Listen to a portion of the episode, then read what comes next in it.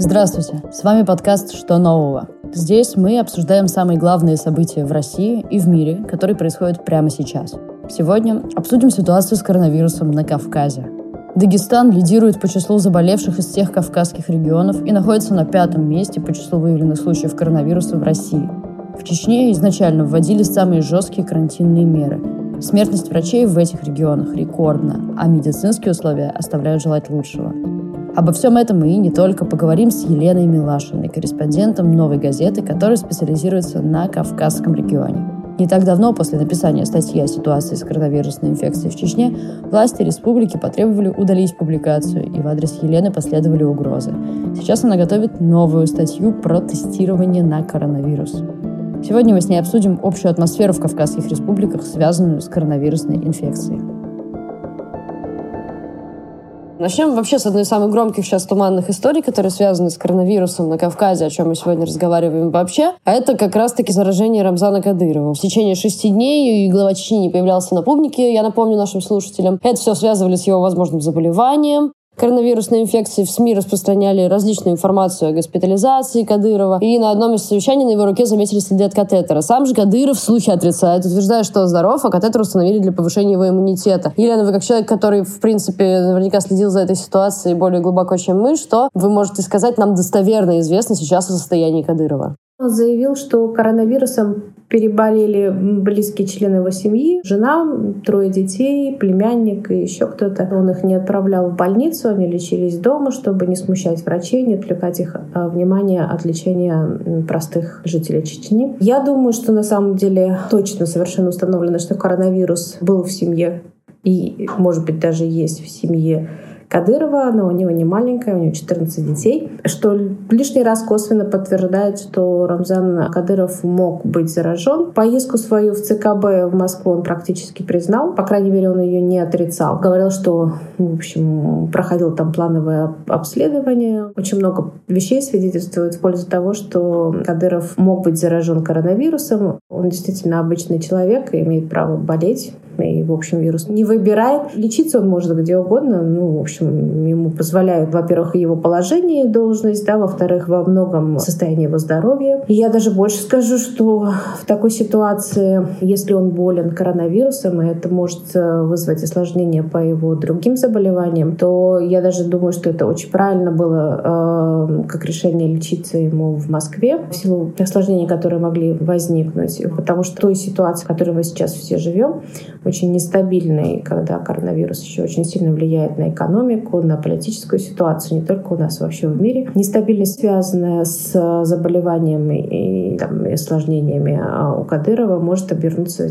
нестабильной ситуацией в Чечне. Чечня, как мы помним, стала одна из первых регионов, который вообще ввел строгий карантин. Они вообще сразу же пошли по достаточно жесткому сценарию. С 8 марта закрыли на въезд Грозный, затем вообще вся республика закрыла свои границы еще, можно сказать, до предоставления губернаторам регионов вообще таких полномочий. И вообще можем смотреть, что главы регионов, они ведут себя очень по-разному. Кто-то открывает экономику из-за невозможности справиться с проблемами да, экономическими, кто-то, напротив, максимально ужесточает меры. Что можно сказать по поводу вообще какой-то модели поведения конкретно в Чечне и на Кавказе в целом? У нас Россия очень разная страна. Тот факт, что федеральный центр возложил очень много полномочий и обязанностей на глав региона, с одной стороны, возможно, было обосновано, с другой стороны, устраняться от принятия решений вообще, в принципе, и говорить, что регионы сами должны справиться с этой ситуацией, это было, в общем-то, неправильно, потому что у наших регионов нет институциональных системных факторов, которые бы позволили в такой э, ситуации, как вирус, справиться самим. Федеральный центр должен должен был просчитывать варианты развития событий в соответствии со спецификой регионов или хотя бы округов в стране, потому что страна вся разная. Москва — это одна ситуация, там крупные города — это другая ситуация, глубинка — это третья ситуация. А Кавказ — это совершенно тоже удивительное на самом деле место. В Чечне, которое отличается от э, регионов Северного Кавказа, были предприняты действительно самые жесткие в стране меры, когда э, людей, по сути, ну как в общем, сам сформулировал глава Чечни Рамзан Кадыров, посадили в зону с комфортными условиями. Ну, видимо, комфортные условия — это то, что люди сидят у себя дома без права выхода из этого дома. Они могут выходить только уже на протяжении двух месяцев, это длится, только два раза в неделю на два часа, и то не не все члены семьи, а только один из членов семьи получает пропуск, которым он может воспользоваться, и только он может выходить. То есть все по этой системе должны сидеть дома. Там введен комендантский час. Если вы выйдете, вас могут не только там оштрафовать, это они сейчас только начинают об этом говорить, вас могут забрать, побить, попытать током, унизить публично, заразить ковидом потому что вы там будете не одна, они, соответственно, очень жестко наказываются за то, в том числе, что выпускают детей на улицу, это все протекается, там большое количество, около 6 тысяч полицейских следят за этим карантинным режимом. Это самый жесткий режим, наверное, у нас в стране. Я даже изначально был недоволен тому, что сотрудник да, он ударил этого безумца, да. Я, наоборот, поощрю его, да. Потому что, да, если один раз его предупредили, второй раз предупредили, третий раз зачем он выходит? Не хочет жить, что ли? Вышел, да, он, народ, и спокойно, да, он ходит, да, он. Яму закопать, да, вот, бросить его, пусть там, да, он умирает, да,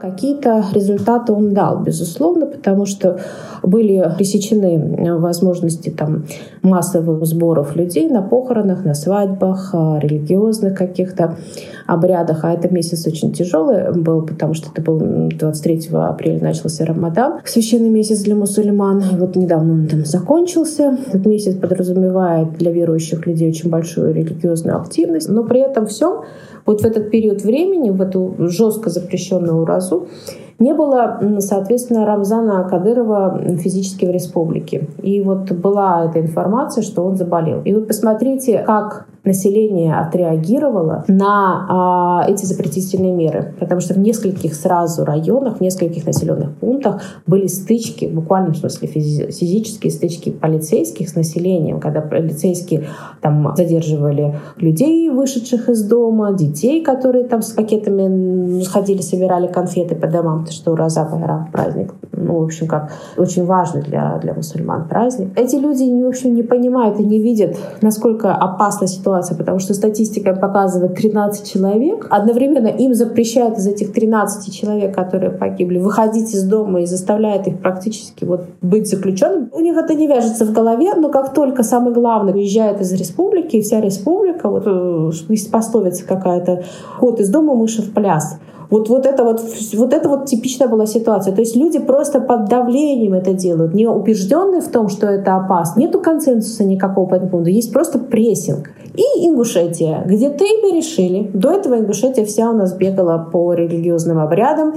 Уже там в повалку лежали в больницах большое количество было умерших от коронавируса, они все равно приходили на похороны массово, и это как-то вообще невозможно было что-то с этим сделать. Но каким-то образом нашли общий язык, все-таки призвали э, через религиозных деятелей всех старейшин. Они играют огромное значение в Ингушетии, в отличие от Чечни, где старейшины не играют никакого значения, там только один человек все решает.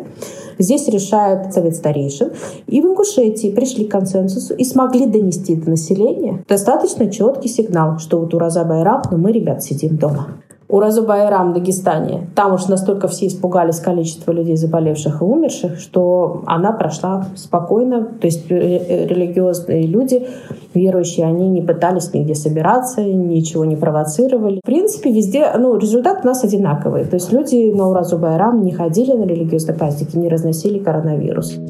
Интересно также то, что стандартные карантинные меры, такие как самоизоляция в пределах одной семьи, в условиях жизни на Кавказе могут быть совершенно неэффективны. У нас два варианта самоизоляции есть или, или карантина. Да? Это карантин в, в семье и карантин вне семьи в обсерваторе. У нас есть европейская семья, да, там, христианская семья, есть мусульманская семья, восточная семья. Да? Это разные совершенно э, семьи. В одной семье э, мама, папа, ребенок максимум два, а в другой три поколения живут все вместе в одном двору, домохозяйстве, где обычно там три, две семьи, иногда даже больше живут. И все это семьи многодетные. И их закрывать больных здоровыми вместе было ни в коем случае нельзя. А как было верно поступить в таком случае? Надо было тестировать людей, как это было в Сахалине. Население, которое должно тестироваться, причем тестироваться в ковровым способом, повально, тотально, для того, чтобы выявить зараженных, выявить цепочки, а, изолировать этих зараженных от здоровых. В обсерваторах они дома, потому что там в домах невозможно обеспечить самоизоляцию больным.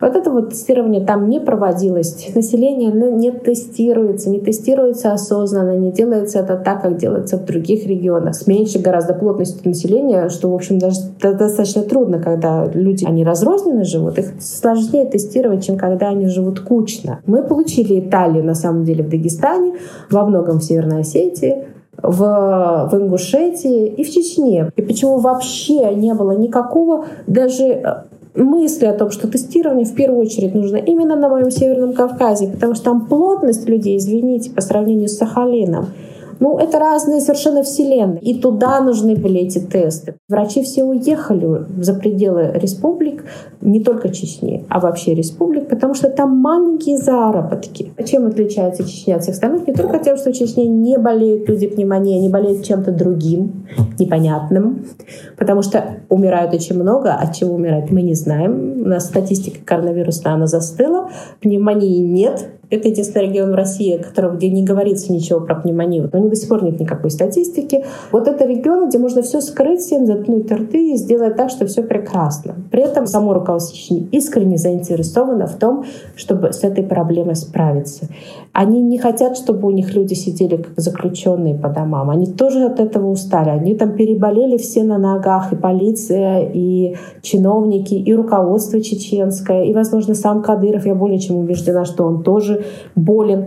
И ему как раз-таки нельзя ходить э, и показывать, что а, коронавирус нужно переносить на ногах. Это очень плохой пример, который он подает обществу. Нельзя переносить коронавирус на ногах. Нельзя людям говорить, чтобы они не обращались в больницу больниц. Нужно, наоборот, людей нужно мотивировать тем, чтобы они звонили, они обращались, чтобы этих людей тестировали. Потому что даже если кто-то бессимптомно перенесет, это еще не факт, что без последствий, а кто-то и не перенесет. А это какие-то особенности менталитета. Почему так происходит? Это из разряда не выносить ссор из избы? Или почему? Почему так? Это не особенности никакие менталитета. Россия делает ровно то же самое на уровне федеральном, что делает Кадыров со своим имиджем эффективного менеджера. Абсолютно копирует федеральное руководство. Вот, вот один к одному. Другое дело, что он может то, что не может никто больше среди регионов. Ну, Путин, допустим, может это везде, в принципе, и Путину все сойдет с рук. Ну и как Кадыров вот в Чечне, он может все, и он этим пользуется. Он может всем заткнуть рты,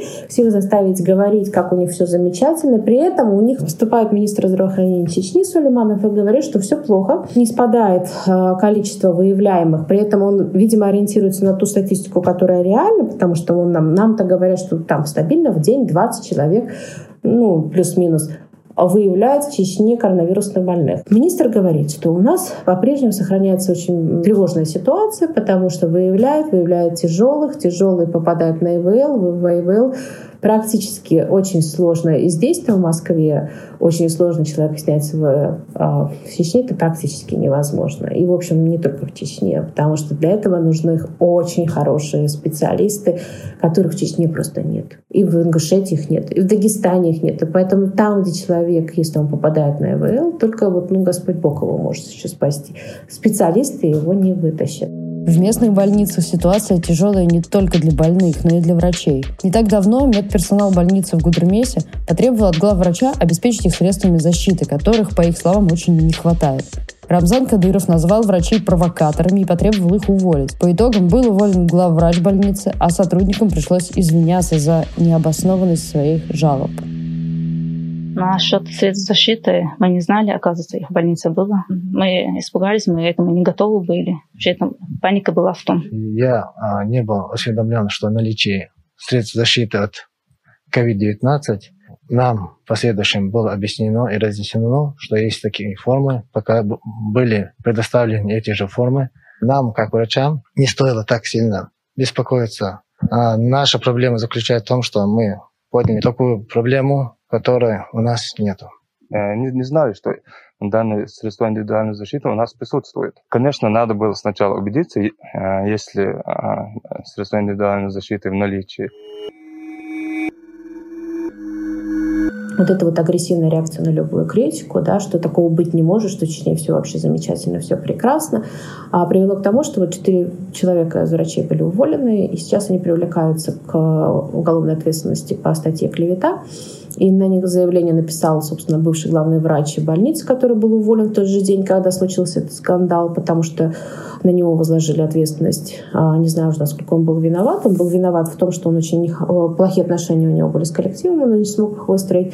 Но он им четко совершенно на видео, которое было распространено нами и другими там средствами массовой информации, говорит, что такая же ситуация с средствами обеспечения защиты во всех больницах. Они обеспечили очень хорошо средствами защиты, перепрофилированные под оказание помощи ковидным больным а, больниц. Но они не понимают, что вообще-то ковидные больные не начинаются с того момента, когда их кладут в ковидную больницу. Больные начинаются с того момента, когда они заражаются. При этом они сами не знают, как что они заражены. Эти люди они идут в обычные больницы, потому что в ковидных никто не пустит. И даже по приказам Минздрава, которые, в общем, есть и рассылаются в ту же самую Чечню и в любые другие регионы Российской Федерации, там четко сказано, что все больницы должны быть обеспечены средствами защиты, а не только те, которые непосредственно лечат этих людей уже. Но, несмотря на то, что это прописано в документах, это все должно знать Министерство здравоохранения Чечни. Оно должно выстраивать эту работу таким образом. Этого вот в больнице Гудермесской не было. И это очень был смешной момент, когда приехал туда разбираться руководитель оперативного штаба Магомед Даудов, он же э, спикер чеченского парламента, он же один из самых страшных людей в Чечне, которого очень все местные жители боятся. Вот, он приехал туда разбираться, выяснять, что им не хватило, почему они устроили вот этот скандал. И врач ему говорит, ну, понимаете, мы вот завтра стану, мы уже сегодня стали ковидной больницей, а я бы хотел поддержать и пощупать в руках противочумный халат.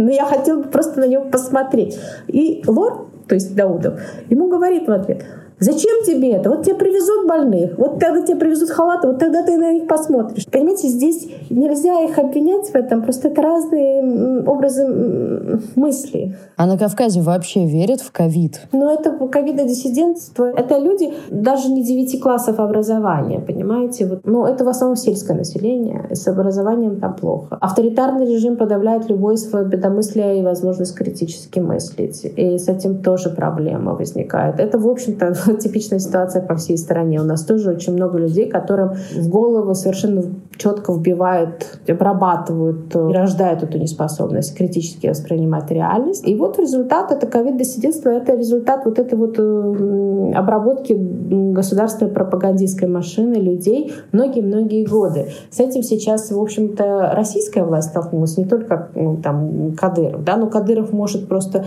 пользуясь своей единоличной властью, ввести какие-то вещи, которые тот же Васильев в Дагестане ввести не может, там его никто не послушает. В Ингушетии тоже регион консенсуса, там нужно найти консенсус между тейпами для объяснения обществу, которое верит в Бога, но, но, но не верит в силу там, различных причин в науку, да, и, допустим, очень скептически относится к вирусу, нужно найти те каналы информации, которые население слышит. Это в первую очередь, конечно, местные духовные управления мусульман, которые надо было изначально привлекать ровно так же, как и вирусологов, чтобы они объяснили сначала этим священникам, религиозным деятелям, насколько важна ситуация, чтобы быстро прекратить мусульманские обряды в мечети, похоронные обряды, свадебные обряды, зикры и прочее, прочее, прочее. Много вещей, которые, в общем, предполагают большую массовость людей и, соответственно, очень заразны. Потом именно этих людей, собственно, слушает власть. То есть их надо было сначала на Кавказе очень важно авторитетное мнение. Не только авторитарный способ правления. Да? Вот, вот Кадыров справился авторитарным способом, потому что кроме него авторитетов в республике нет. То есть независимых людей, которые бы могли возражать власти. Да? Там вообще такого нет. Что с этим делать дальше? Сейчас надо просто ну, честно проанализировать все ошибки, которые были допущены, подключить все ресурсы, все возможности влияния на людей и просто вот не допустить, что во вторую волну повторились те же самые ошибки. Нельзя людей запирать дома. Этот жесткий карантин совершенно не та модель, которая работает на Кавказе. А нужно подключать религиозных деятелей, чтобы всем донесли, насколько страшен коронавирус и и что единственный способ избежать смерти от него — это вакцинация. Да? И если этого сейчас не сделать, то у нас, я еще раз говорю, вакцинация будут большие проблемы на Кавказе.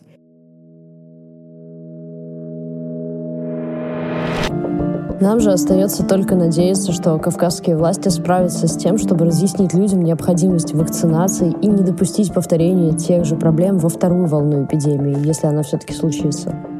А с вами был подкаст «Что нового?». Над этим выпуском вместе со мной работали редактор Арнольд Хачатуров и звукорежиссер Глеб Лиманский. Слушайте нас на любой удобной для вас платформе для подкастов. Будет очень здорово, если вы подпишетесь на нас и поставите свою оценку или даже оставите комментарий. Всего доброго. До встречи через неделю.